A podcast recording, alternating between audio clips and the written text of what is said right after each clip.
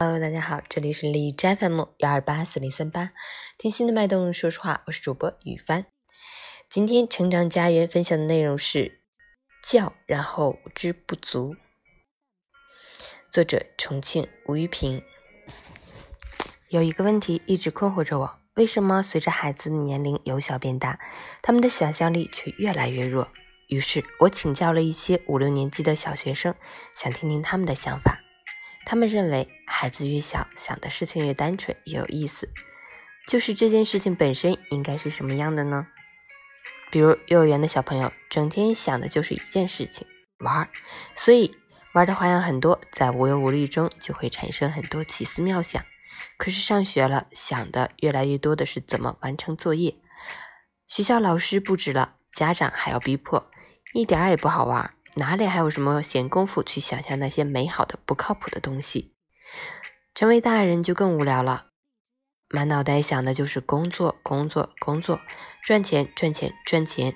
做大人其实是很悲剧的。我的妈呀，原来这些小屁孩还真不简单，能有如此的见解。且不说他们的看法是不是科学解释。可有一点是毋庸置疑的，那就是对大多数人而言，会变得越来越现实，因为生活本身就是个现实的玩意儿。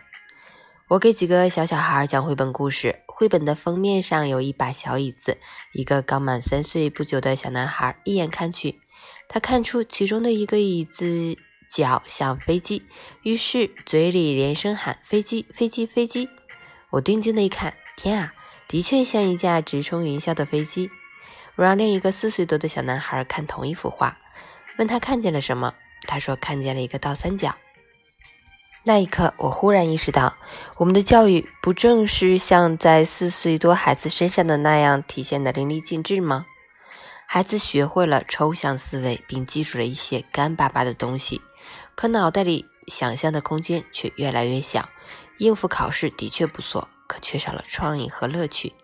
难怪越来越多的小学生也开始厌学了。他们厌恶的那些抽象的东西，渴望的是小椅子里的飞机。我恍然大悟，那些五六年级的孩子说的没错。随着孩子年龄由小变大，想象力这个宝贵的精灵被现实生活打败了。学生的心灵被冷冰冰的分数降服，但你的灵魂被迷人的金钱禁锢。学习的快乐在何在？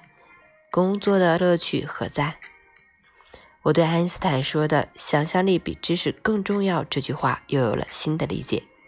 想象力不仅是创新和创造的源泉，更是让每个人的生活过得幸福与快乐的发动机。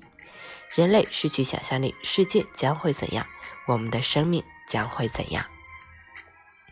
可以说，教学过程就是一个探索与发现之旅，探索生命的无限奥妙和各种可能性。发现师者的不足与无知，发现孩子的发现，让教育成为生命成长的助推器，让每个生命各得其所。这也许就是教育的要义吧。二零二一年一月八日。